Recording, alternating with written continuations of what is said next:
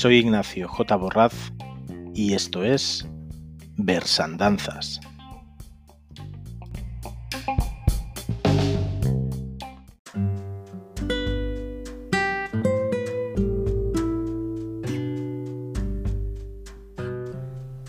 Buenas tardes a todos. Bienvenidos a este nuevo programa de Versandanzas. La verdad es que hacía ya algunos meses que teníamos el programa un poquito parado, pero, pero lo retomamos con ganas y, con fuerzas. Este es el primer programa de este 2021 y en él os vamos a acercar eh, a la figura y a la obra de, de la poeta Carilda Oliver. Como ya sabéis, o no, si este es el primer programa con el que os acercáis a, este podcast, eh, Versandanza se divide en dos tipos de, programas.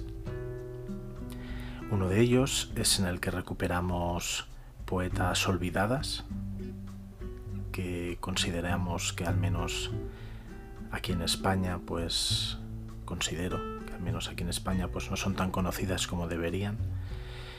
Este trabajo eh, viene de un, evento que, estuve realizando en Barcelona durante dos años junto a Teresa Estevez y en el que me encargaba pues una sección precisamente dedicada a recuperar ¿no? a, poetas olvidadas y olvidados. Entonces este tipo de programas al final pues es aprovechar ese trabajo entre muchas comillas de investigación en que fui recuperando datos sobre su vida pues para bueno, para hacer estos programas que conozcáis vosotros y vosotras pues a estos poetas y al final son varios puntos sobre su vida, unos 10-15 puntos, y hay una segunda parte en el que hay pues recitado de, poemas. El otro tipo de programas que vamos intercalando eh, son programas en los que lo que hacemos es buscar poetas actuales que, que, gusten, ¿no? Y que gusten o que sean poco conocidos también, porque al final este podcast pretende ser bueno, pretende ser una reivindicación de la poesía y pretende ser una puerta y una ventana pues, a descubrir nuevas voces y a, dar voz en sí mismo pues, a poetas que, que no tengan tanta o que, aunque tengan, pues siempre, nunca está de más eh, una puerta más o una ventana más a la poesía. No me enrollo más y como os digo, pues eh, vamos a comentar primero la vida de Carilda Oliver para estos puntos que recopilen su día para el evento de, hasta el próximo verso de noviembre del 2018. Aparte de varias semblanzas que en internet, en este caso de Carilda Oliver, pues hay bastante información, por suerte, porque es una poeta súper interesante y con un estilo que a mí al menos me, me gusta mucho, con mucho ritmo, con muchas imágenes, con mucha rima. Eh, pues sobre todo la información que, he traído aquí, aparte de esas semblanzas o de esas pequeñas biografías, está también sacada de dos entrevistas y, quiero mencionarlas. Una es una entrevista del año 2009 que le hizo a Leida Quevedo Rojas y que podéis encontrar en la página web del Coloquio de los Perros. Y la otra es una entrevista del año 2013 que le hizo Silvina Friera en un portal también web que podréis encontrar que se llama Cuba Poesía.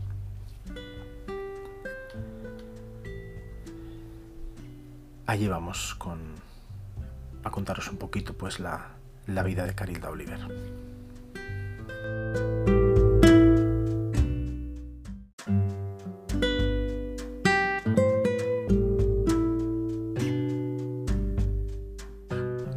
Carilda Oliver Labra eh, nace en Matanzas el 6 de julio del año 1922 y morirá también allí el 29 de agosto del reciente 2018.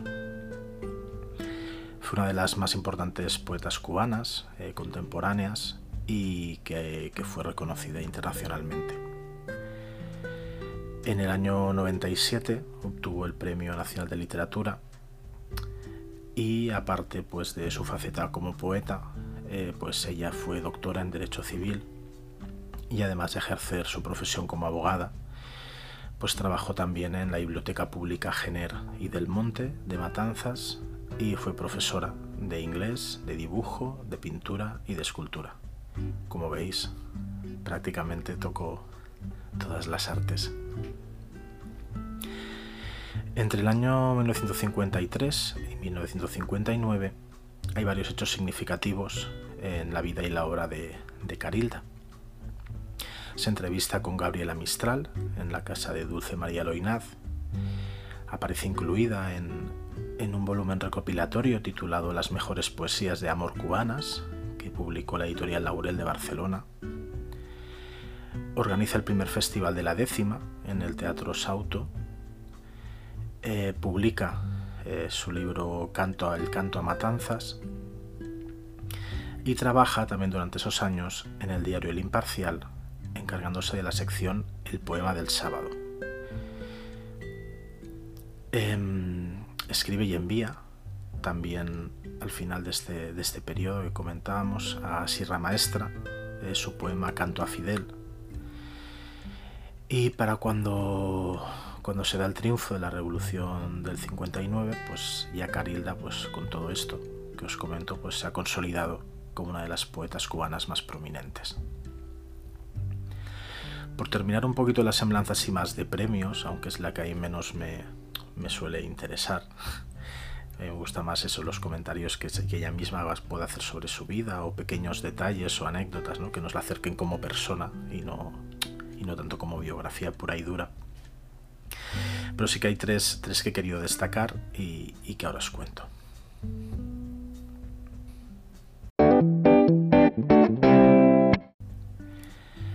El año 1997 es invitada por el comandante en jefe Fidel Castro a la recepción que brinda al premio Nobel Gabriel García Márquez en el Palacio de la Revolución por el 70 cumpleaños del, escritor. En el año 98, un año después, el ministro de las Fuerzas Armadas Revolucionarias eh, le otorga la réplica del machete de Máximo Gómez por el conjunto de su obra poética de carácter patriótico. Y en el año 2000 recibe en acto solemne en la cabaña la réplica del machete de Antonio Manceo.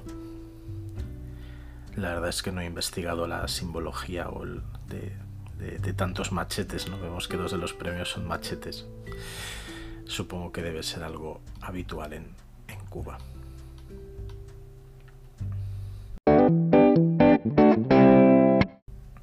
Aquí ya entro en estos puntos que os digo que, que he ido sacando de esas dos entrevistas que mencionaba anteriormente.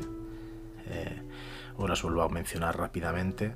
Hablamos de una entrevista a Carilda en el año 2009 por parte de Aleida Quevedo Rojas, que podréis encontrar en el Coloquio de los Perros, y otra entrevista del año 2013 realizada por Silvina Friera, que podéis encontrar en Cuba Poesía. Eh, una de las entrevistas es en la vieja casona, que está ubicada en, la, en plena calzada Tirri 81 y que ha sido desde siempre el, hogar de Carilda. Además de plantas, diplomas y reconocimientos enmarcados, como cuadros, estantes con viejos libros, 12 eh, gatos que pasean lentos, y también tiene un perro salchicha de nombre Stalin. Nos cuenta Carilda sobre, sobre su casa y sobre, sobre Stalin. Todos los vitrales son italianos. Este vitral, señala uno entre el comedor y el patio, es el único que queda entero en Matanzas, pero en un ciclón se rompió un poquito. Yo le pongo un papelito, de los que usan los escenógrafos, del mismo color, y no se ve. Pero como ha llovido, se ha caído. Todo es antiquísimo. Nos mudamos en 1926. Yo nací en el 22. O sea que llevo 86 años viviendo acá, porque cumplí 90 en julio. Soy casi tan vieja como la casa.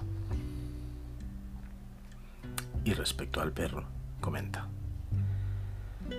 Como era muy majadero y se comía los canceltines de Raidel, le puso Stalin pero responde al nombre de Papito.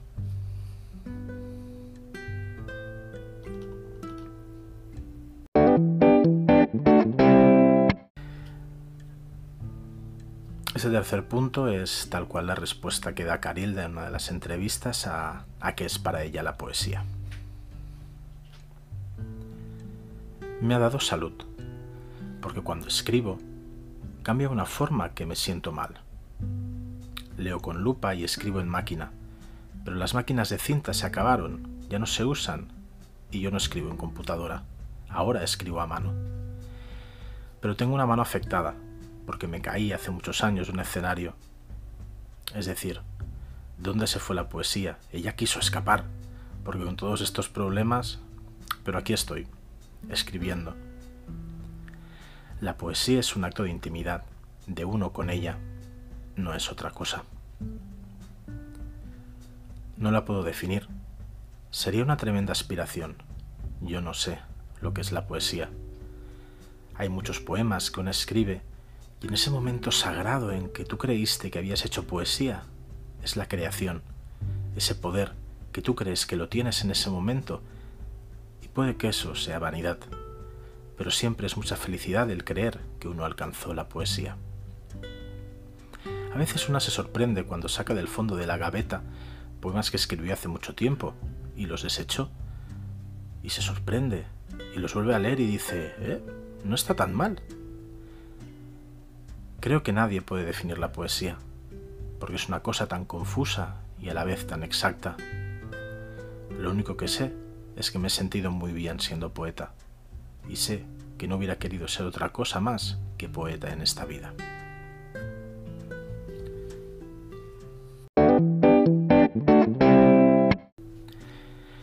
Este cuarto punto también es tal cual el, el discurso de, lo que piensa o lo que nos cuenta Carilda sobre el premio de poesía que le dan, sobre Gabriela Mistral y sobre Dulce María Loinaz. Y cuando en 1950 llega el premio de poesía, ese premio que le dan a una guajirita, a una muchacha del campo que nadie conocía, es que yo creo que comienza el mito.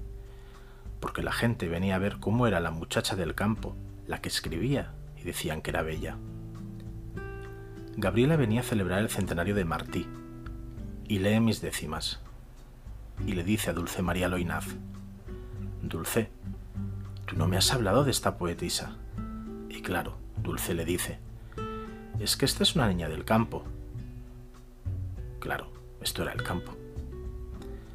Y Dulce María era una aristócrata de mucho dinero. Y ahí es que Gabriela se empeña en conocerme. Y Dulce María me invita a su casa de La Habana para que conociera a su huésped. Si tú vieras la casa donde yo fui, tenía 19 sirvientes, todos vestidos de negro. Era riquísima, pero ella era sencilla y muy llana. Y las dos poetas fueron maravillosas con la guajirita, con la poeta del campo. Entonces, ¿qué pasa? Que ella me dice, ¿y cómo cierra también los sonetos? Porque en el último verso a mí siempre se me va la fuerza palabras textuales de Gabriela, y luego pasó mucho trabajo y a fin de cuentas lo dejo así. Pero tú cómo lo cierras tan bien? Y entonces yo le dije, a mí casi siempre los sonetos me suceden en los momentos menos oportunos. Estoy sentada en el cine viendo una película y me viene un solo verso, y me levanto y voy para mi casa a escribir, porque después se me olvida. Es así, eso va en aumento, porque la inspiración es como que se consolida en determinado momento. Ya es como una efervescencia, como una llama que crece, que crece y que luego no se vuelve humo, sino se vuelve luz. Y ese verso de la luz, a veces, aparece en el segundo terceto, o en el último, o aparece en el primer cuarteto, en cualquier parte. Pero uno tiene que darse cuenta y dice, este es el final, y lo pone al final. Y después empieza la rima de abajo para arriba.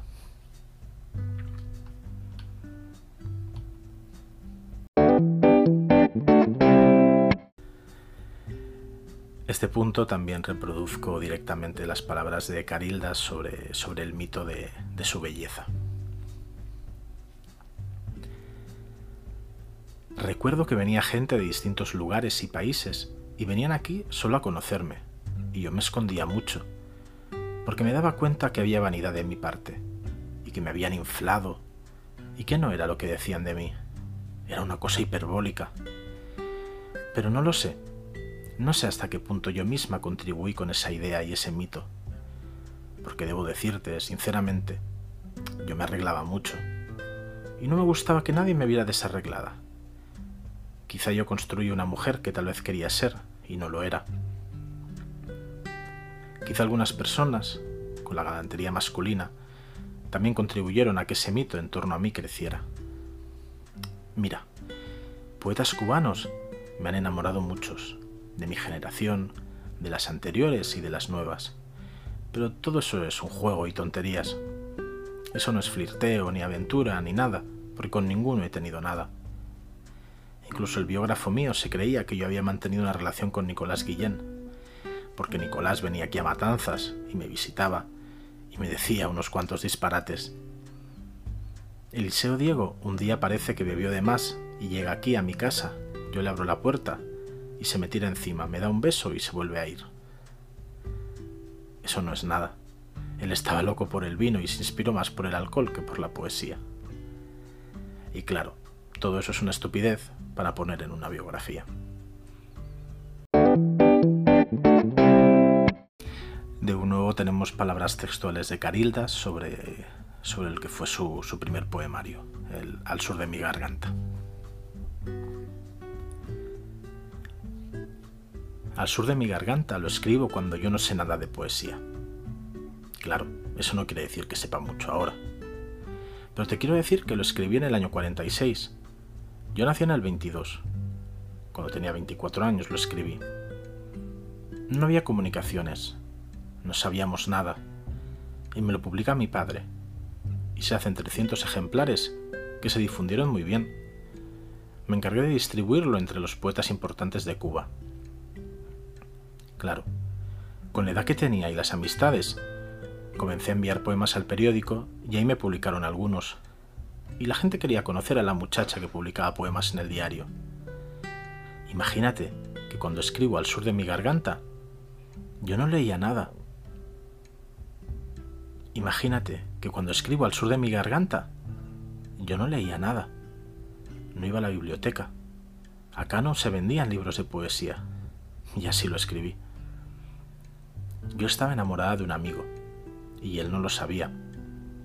Y esta situación me marcó para escribir ese libro. Estaba enamorada de Hugoania Mercier. Era mucho mayor que yo. Y ser su enamorada era un problema, porque en aquella época era mal visto ser la enamorada de un hombre divorciado.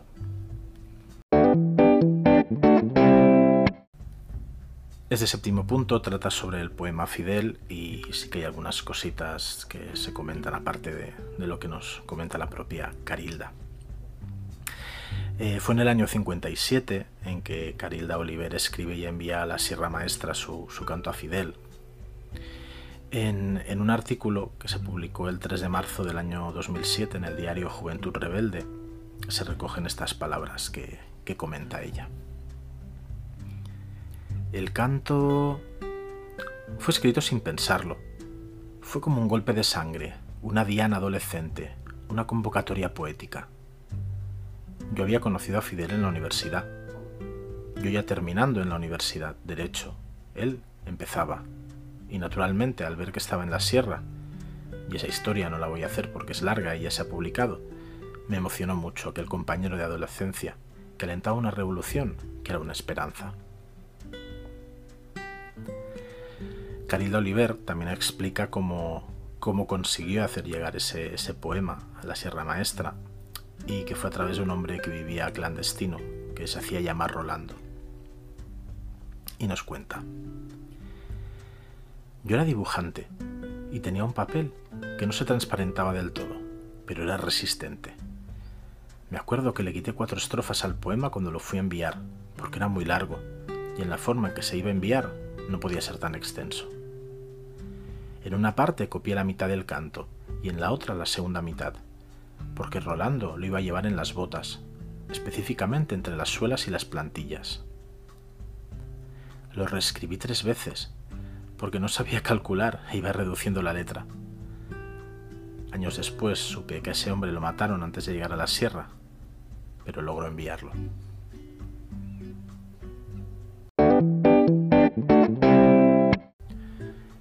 En 1961, Carilda Oliver participa en la campaña nacional de alfabetización. Ya había estado haciendo del año 59 hasta el 78 pues una intensa labor como profesora en las escuelas de, su natal Matanzas, y por eso la seleccionan para esta campaña. Urbano Martínez Carmenate, que es su biógrafo, eh, afirma que eso, que estuvo involucrada desde el principio, ¿no? Como, digo, pues es un montón de años pues, pues haciendo esta labor. En, declaraciones publicadas el 29 de noviembre de 2016 en el diario Juventud Rebelde, eh, Urbano Martínez eh, comenta esto sobre, sobre esta campaña. Como abogada, la propusieron para que llevase la luz de las letras a los sitios más oscuros, aquellos lugares donde nadie quería ir las cárceles y los prostíbulos. No se negó.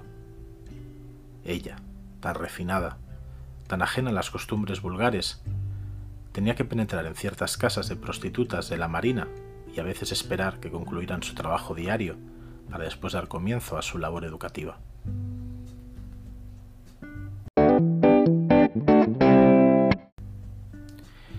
Carilda Oliver estuvo 17 años eh, vetada para publicar y, sobre ello nos, nos cuenta ella misma. Yo regreso en 1978 del veto. Estuve vedada por 17 años. Nunca me dijeron el por qué. Quizá porque yo escribía mis versitos, que para ellos tenían su problema. Pero nunca fue nada contra la revolución. Era solo el cansancio de la misma propaganda y la misma información. Todos los días era Vietnam y Vietnam. Y en uno de mis versos puse, Vietnamitas, por favor, jueguen a la pelota. Y claro, se formó un escándalo. Eran versos de humor, pero creo que se interpretó mal. Nunca supe por qué me cerraron. Siempre he sido primero poeta, mujer, ser humano, revolucionaria. Y claro, no sirvo para obedecer órdenes. Tengo miles de defectos y amo mi libertad, sobre todo para escribir. Incluso no me gustaba vestirme de miliciana. Me gustaba vestirme con mis vestidos y mis tacones. Los zapatos masculinos no me gustaban. En fin, boberías para decirles que yo era y sigo siendo una rebelde con causa. Siempre estuve con la revolución. Había tantos motivos para estar con ella y luchar por ella.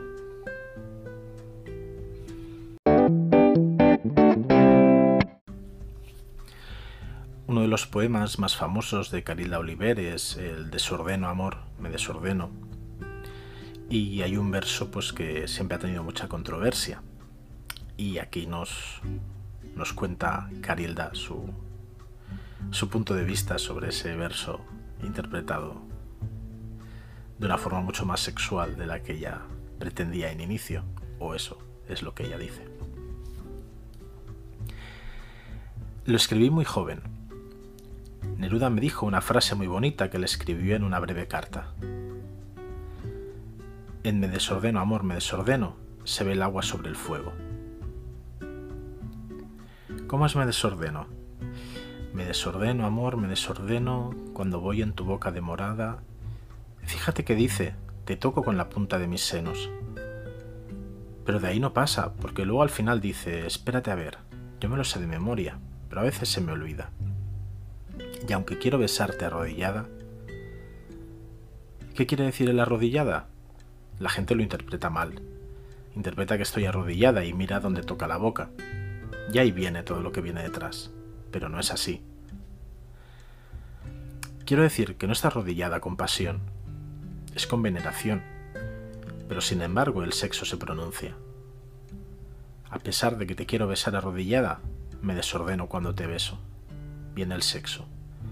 Fíjate que es la naturaleza de la mujer, de la muchacha joven, de la que empieza.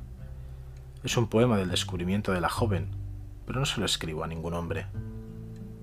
Ese poema lo escribo cuando bajo de un lugar muy lindo aquí, que se llama Montserrat. Ahí se daban unos bailes para despedir a los que se iban a casar. Estaba sola, con una tía que me acompañó porque había que subir la loma, coger un carro, todo ese tipo de cosas. La noche caía. La gente estaba bebiendo muy suavemente. Sonaba una música linda, vals, que era lo que se bailaba. Y había una muchacha muy joven, mucho más joven que yo, que bailaba con un joven. Primero bailaban más separados, luego más unidos, después estaban completamente pegados. La persona que la acompañaba, de chaperona, se levantó, la cogió del brazo y le dijo, vamos, porque vio lo que estaba pasando. Al poco rato me fui, porque nadie se quedaba después de las doce. Me acuerdo de que iba dejando, iba bajando las escaleras de Montserrat diciendo, se desordenó la muchacha. Pero no sé por qué ese verbo, porque nadie lo usaba. Se desordenó la muchacha. Y la madre se dio cuenta. Y llegué aquí y lo escribí.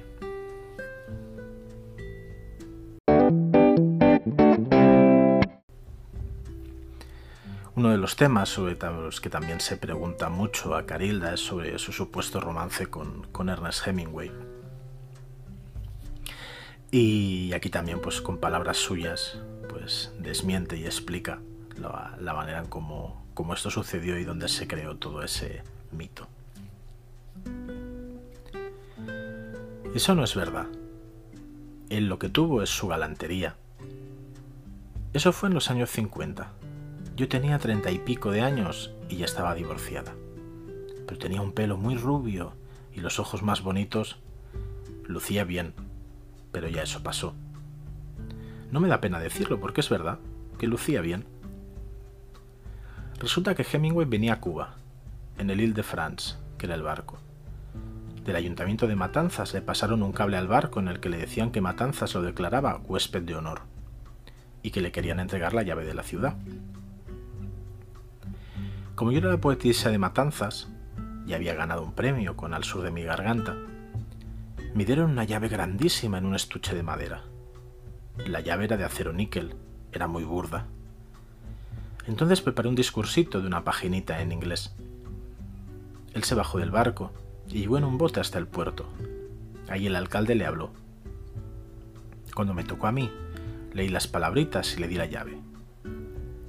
Hemingway en un perfecto español, me dijo, no necesitabas esa llavecita para abrir mi corazón. Qué pícaro Hemingway. Y nos vimos, como a los dos años, en el Floridita, en La Habana. Pero tú sabes cómo son los periodistas. Cuando estábamos en el Floridita, aparecieron como tres fotógrafos y empezaron a retratarme. No tengo ninguna foto porque no sé ni qué se hizo con todo eso pero la gente enseguida inventó un romance. A mí me han inventado muchos romances.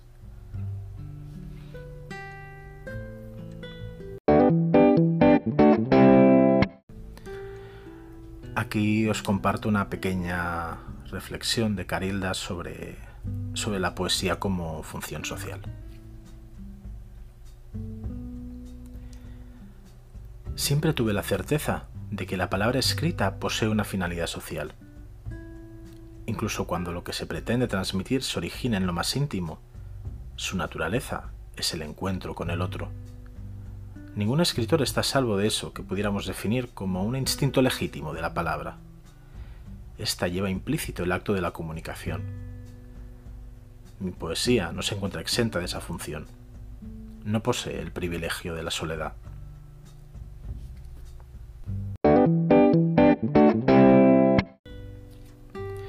Me gusta terminar estos puntos sobre la vida y reflexiones de, los poetas pues buscando lo más parecido a lo que ellos consideran que es la poesía. En este caso sí que antes ya ha habido una reflexión de Carilda en que le preguntaban directamente en una entrevista, la del 2013 creo que era sobre ello. Pero aquí hay igual pues la que fue su primera respuesta o su primera argumentación al respecto, porque es, aparece en una, en una nota que, sale al principio de, su primera publicación, de Al sur de mi garganta, que es en el año 49. Así que estamos hablando de casi, sin el casi, de 63, 64 años antes de, esa entrevista. Eh, entonces, como os digo, pues el libro se inicia con esta pequeña nota de Carilda en el que habla pues, sobre este acto íntimo, que es el ejercicio de la poesía. Publicar versos es descubrir verdades que ni siquiera sospechábamos adentro y que de otro modo quedarían inconfesas. Es siempre la profanación de una intimidad inefable. Por ello, dudé de abrir mi poesía.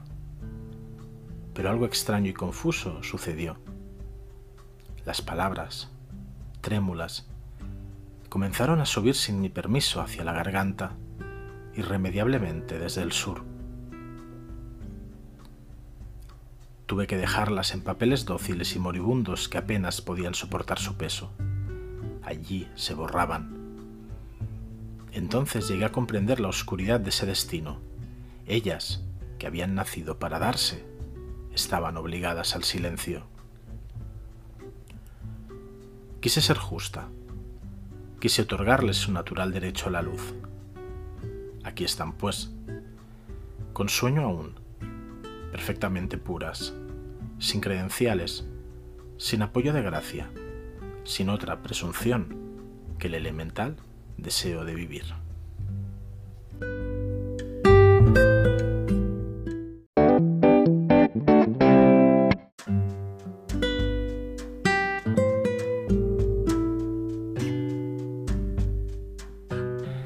Hasta aquí los puntos sobre la vida de Carilda Oliver. En este caso, la verdad es que la mayoría pues, han podido salir de estas entrevistas y os he podido ofrecer pues, directamente sus palabras, cómo ella reflexiona o cómo ella recuerda esas vivencias y que al final creo que es la, es la mejor forma, ¿no? Siempre que encuentro entrevistas creo que, que la mejor forma de acercaros a una persona es con, con, sus propias palabras y no con lo que biógrafos, amigos o conocidos hayan podido decir de ellas o con lo que digan pues páginas de internet, por más que siga siendo pues un trabajo y un, y un recurso pues que haya personas que se encarguen de eso, ¿eh? de, de recordar a esas, de caso a esta poeta olvidada, Carilda Oliver, para, para quienes no la conocimos antes. Pero como digo, pues siempre es un lujazo poder tirar de, entrevistas como, como ha sido esta ocasión.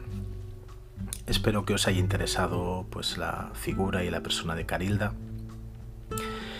Y a continuación pues viene el apartado de, de poemas, como siempre pues van a, hacer, van a ser 5 o 6 poemas de, de Carilda en este caso pues he tenido la suerte de, de que Teresa Estevez, que como mencionaba al principio pues, pues fue coorganizadora conmigo de, del evento hasta el próximo verso, pues haya cedido su voz y me haya enviado pues uno de los poemas de Carilda recitado por ella. Y también hay una pequeña sorpresa que es digo sorpresa pero os la adelanto que es que también hay un poema que, que tanto a ella como a mí nos gusta mucho que es Discurso de Eva que en algunos eventos en directo ya hayamos recitado de, de forma conjunta e intercambiándonos como si fuera un diálogo pues fragmentos del poema. Y pues he tenido la suerte de poderlo grabar con ella y, y también está aquí incluido. Y el resto de poemas pues es una pequeña selección de, de los que a mí me gustan. Y como siempre digo, recordad que igual si no se acaban de convencer los poemas, pues es culpa de mi recitado y no culpa de la poesía. Así que a poco que os llame la atención, pues os animo a, disfrutar de Carildo Oliver en papel y a poderle poner vosotros mismos la cadencia y el ritmo que, que consideréis. De Carildo Oliver hace relativamente poquito se publicó en la colección Visor de Poesía de la editorial Visor una antología poética. La tengo aquí en las manos y así os puedo decir exactamente en qué año si lo encuentro. Bueno, aquí pone depósito legal del año 97, así que no es tan reciente como yo pensaba. No, no, 97. Pues yo la encontré muy tarde, pero eso ya es error mío o culpa mía. También tengo la suerte de haber encontrado en, en ahora no me saldrá el nombre para hacerme quedar mal, en la cuesta de Moyano, en Madrid. Realmente siempre que, que viajo a Madrid intento hacerlo una vez al año para la feria del libro pues me gusta pasarme por allí, se encuentran pequeños tesoros y es también un lujazo, sé que esta palabra la he utilizado ya hace muy poquito para, para referirme a las entrevistas, pero es un lujazo pues que sigan vivas esas, esas librerías con, que al final que dan otra vida pues a libros antiguos o a libros poco encontrables. Y al final hoy en día vivimos en un mundo en el que en el que un libro a los dos meses ya es ya es viejo no desaparece de las librerías y es como que hay que estar publicando continuamente novedades porque si no parece que el mercado el mercado literario esté parado, ¿no? igual la, la, culpa es de esa palabra, ¿no? De mercado, de la literatura como una mercancía más. Pero, pero no me quiero liar aquí con reflexiones que no vienen a cuento. Solo os quería contar, pues, que encontré un librito fantástico editado por la editorial Letras Cubanas que recopila todos los sonetos de Carilda Oliver este libro sí que es bastante más antiguo que el otro, ahora me hará dejar mal y no será cierto. No es tanto más antiguo porque es del año 90, pero, pero es la editorial Letras Cubanas, que, que yo al menos aquí, aquí en España no, no, había encontrado libros de esta editorial en ningún otro sitio y, y no la he vuelto a ver. Pero bueno, en la cuesta de Moyano encontré este pequeño librito con los sonetos de, de Carilda Oliver. Así que este creo que será más difícil que lo podáis encontrar, al menos aquí en España, para quienes me podáis escuchar tal vez desde, países de, Latinoamérica, pues allí igual tenéis la suerte de encontrarlo y de encontrar muchos otros libros, porque Carielda Oliver publicó unos 20 o 25 libros de, poesía. Y, y, entonces igual aquí el, el que no puede tener la mayoría de acceso a su obra poética soy yo, porque aquí en España, que yo sepa, pues solo Visor ha sacado esta, esta antología poética. Me estoy enrollando un montón, no era mi intención deciros que estos son los dos libros de los que, de los que voy a sacar los poemas que os voy a recitar, más allá de ese discurso de Eva que ya os comentaba. Y, y que eso, si, si queréis buscarlos, pues Antología Poética de Carilda Oliver Labra, la colección de Visor de Poesía de la editorial Visor, y el otro libro Sonetos de Carilda Oliver Labra por la editorial Letras Cubanas. Y vamos con los poemas, que al final es de lo que va esto.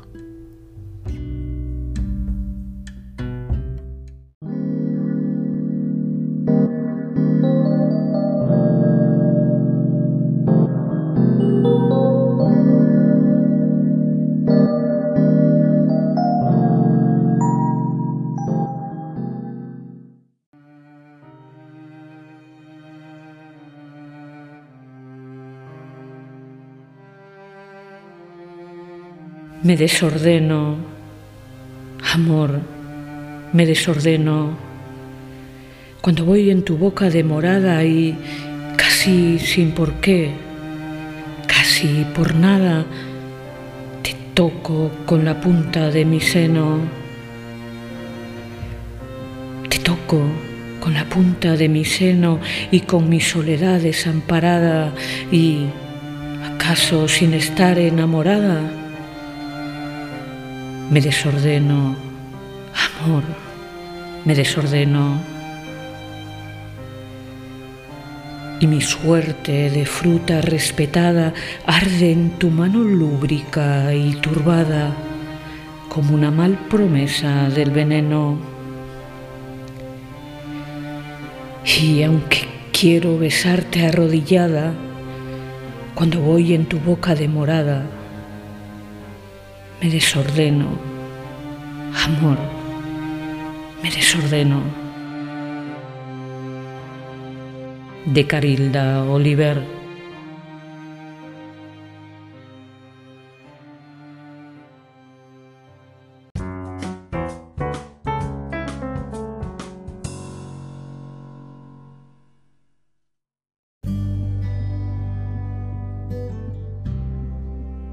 Poema Carilda de Carilda Oliver.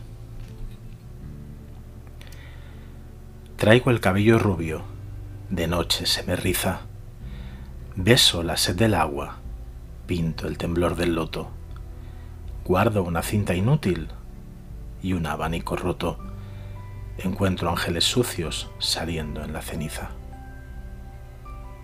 Cualquier música sube de pronto a mi garganta, soy casi una burguesa con un poco de suerte.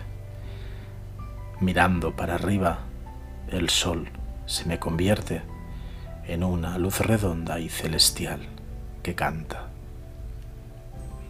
Uso la frente recta, color de leche pura, y una esperanza grande, y un lápiz que me dura, y tengo un novio triste, lejano como el mar. En esta casa hay flores y pájaros y huevos y hasta una enciclopedia y dos vestidos nuevos. Y sin embargo, a veces, qué ganas de llorar.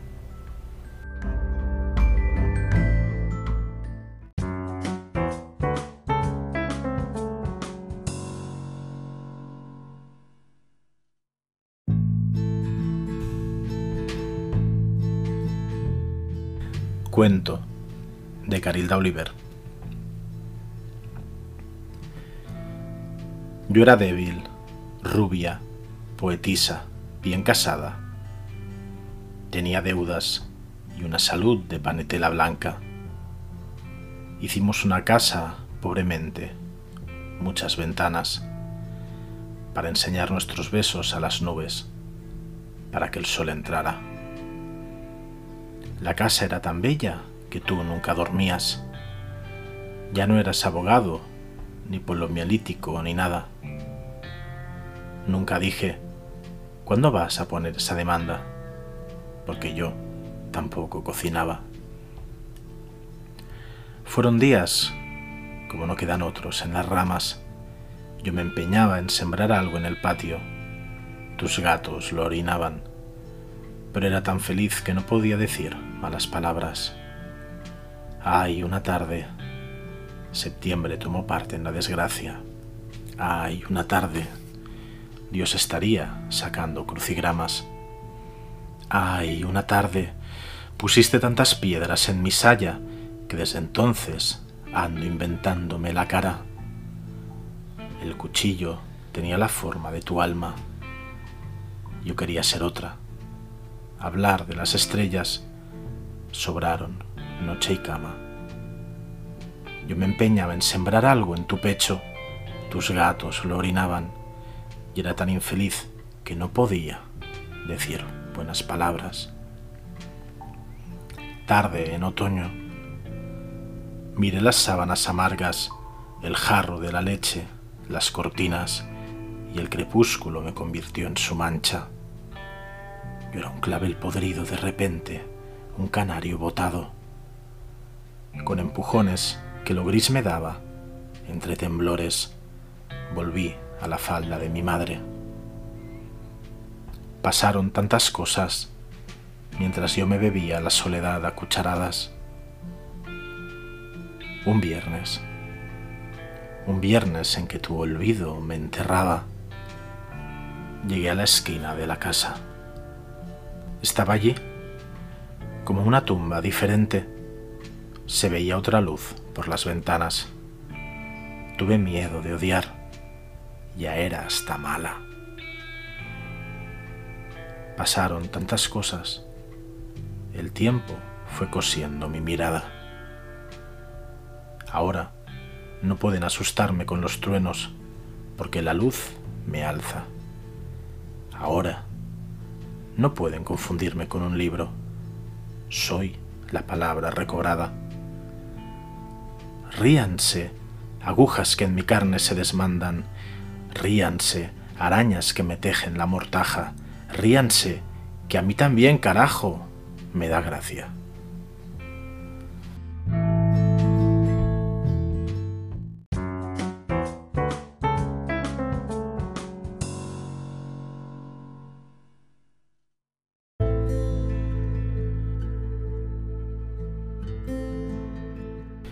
Guárdame el tiempo, de Carilda Oliver. Vuelves a renovarme el don perpetuo. Otra vez eres ese, que me enseñó las señales del alba, el que salvó una hormiga en el borde del vaso. Vuelves para pedirme que reúna la corte de los gatos, que te ampare de aquel golpe en la nuca, que te dé mi tristeza como un sorbo, que te recorte alguna uña, que me moje de ti, que te alcance el café, que no oscurezca, que me case contigo esta noche otra vez. Se nos quedaron muchas cosas sin hablar. Necesitamos una cita, porque ¿a quién le doy tantas caricias que sobraron? Aquellas que olvidé ponerte sobre el pecho. ¿A quién le cuento que he planchado, creyendo que era tela, tu perfil de muchacho. ¿A quién convido ahora con mis piernas y le enseño el jazmín que nació anoche y le pongo una abeja a que lo pique y le saludo la inocencia? ¿A quién le miento y juro? ¿A quién le tiro un pan contra la oreja? ¿A quién le digo que lo odio y luego que lo amo? ¿A quién le digo hijo y me lo paso por dentro como un trapo? Sé bien que estás metido en nuestros átomos, que te mueves en ese aire que espantó esta página, que observas desde los retratos, que te has caído hoy contra mi pecho y para que seamos uno solo, hasta este propio corazón, me lo has parado. Sé que estoy muerta, soñando que te busco por el cuarto. Guárdame el tiempo guárdamelo. Estoy segura de que puedes. Así no ha de caer la luna, ni tendrás que morirte en la mañana. Y el jueves será eterno, y te besaré siempre como en el 24 de septiembre de 1981. Guárdame el tiempo. Guárdamelo. Que no pase ni un minuto, que nada ciego nazca que no se invente un aparato de tortura ni estalle otra contienda contra el hombre, que no cacen más pájaros, que no se malogre la pureza, que vuelvas a ser y aquel esplendor tuyo se mezcle, poderoso, a mis harapos.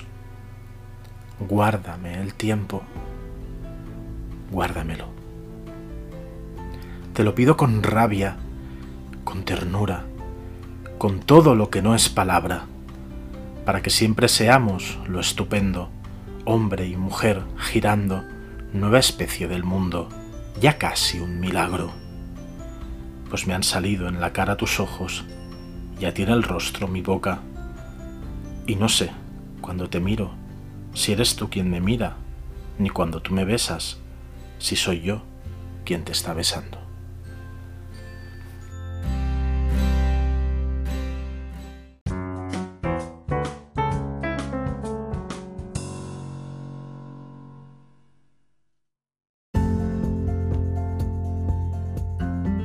Hombres que me servisteis de verano, de Carilda Oliver. Ese que no dejó de ser mi amante y al que le debo siempre sepultura, uno a quien nunca quise lo bastante, aquel, obra de sueño, conjetura. Alguien que jugó a nada y tuvo suerte, otro que no ha venido de la guerra, este donde converso con mi muerte, porque me lo disputa hasta la tierra. Salid de la memoria evocadora con vuestro amor, pues tengo frío ahora. Sabed todos que os llevo de la mano. Vuestras sombras estallan como un mito, de vez en cuando aquí. Sois lo bendito, hombres que me servisteis de verano.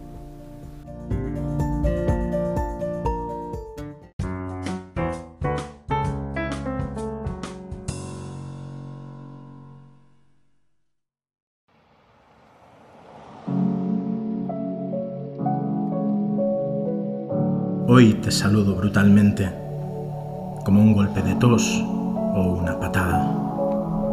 ¿Dónde te metes? ¿A dónde huyes con tu caja loca de corazones? Con el reguero de pólvora que tienes. ¿Dónde vives? ¿En la fosa en que caen todos los sueños o en la telaraña donde cuelgan los huérfanos de padre? Te extraño, ¿sabes? Como a mí misma o a los milagros que no pasan. Te extraño, ¿sabes? Quisiera persuadirte, no sé, de qué alegría, de qué cosa imprudente. ¿Cuándo vas a venir? Tengo una prisa por jugar a nada, por decirte mi vida y que los truenos nos humillen y las naranjas palidezcan en tu mano tengo unas ganas de mirarte al fondo y hallar velos y humo que, al fin, parece de llama. De verdad que te quiero, pero inocentemente, como la bruja clara, donde pienso, de verdad que no te quiero, pero inocentemente, como el ángel embaucado que soy. Te quiero, no te quiero. Sortearemos estas palabras y una que triunfe será la mentirosa. Amor, ¿qué digo? Estoy equivocada. Aquí quise poner que ya te odio. ¿Por qué no vienes? ¿Cómo es posible que me dejes pasar sin compromiso con el futuro? ¿Cómo es posible que seas austral y paranoico y renuncies a mí? Leyendo los periódicos o cruzando por la muerte y la vida. Estarás con tus problemas de acústica y de ingle, inerte, desgraciado, entreteniéndote en una aspiración del luto. Y yo, que te deshielo, que te insulto, que te traigo un jacinto desplomado. Yo, que te apruebo la melancolía, yo que te convoco a las sales del cielo, y yo que te zurzo. ¿Qué? ¿Cuándo vas a matarme a salivazos, héroe? ¿Cuándo vas a molerme otra vez bajo la lluvia? ¿Cuándo? ¿Cuándo vas a llamarme pajarito y puta? ¿Cuándo vas a maldecirme? ¿Cuándo? Mira, que pasa el tiempo, el tiempo, el tiempo. Ya no se me aparecen ni los duendes y ya no entiendo los paraguas. Cada vez soy más sincera. Augusta, si te demoras, si se te hace un nudo y no me encuentras, vas a quedarte ciego. Si no vuelves ahora, infame, imbécil, torpe, idiota, voy a llamarme nunca. Ayer soñé que mientras nos besábamos había sonado un tiro y que ninguno de los dos soltábamos la esperanza. Este es un amor de nadie. Lo encontramos perdido, náufrago en la calle. Entre tú y yo lo recogimos para ampararlo. Por eso, cuando nos mordemos de noche, tengo como un miedo de madre a quien dejaste sola. Pero no importa, bésame otra vez y otra vez para encontrarme. Ajústate a mi cintura, vuelve, sé mi animal, muéveme. Destilaré la vida que me sobra, los niños condenados. Dormiremos como homicidas que se salvan atados por una flor incomparable. Y a la mañana siguiente, cuando cante el gallo, seremos la naturaleza y me pareceré a tus hijos en la cama. Vuelve, vuelve, atraviésame a rayos. Hazme otra vez una llave turca. Pondremos el tocadiscos para siempre. Ven con tu nuca de infiel, con tu pedrada. Júrame que no estoy muerta. Te prometo, amor mío, la manzana.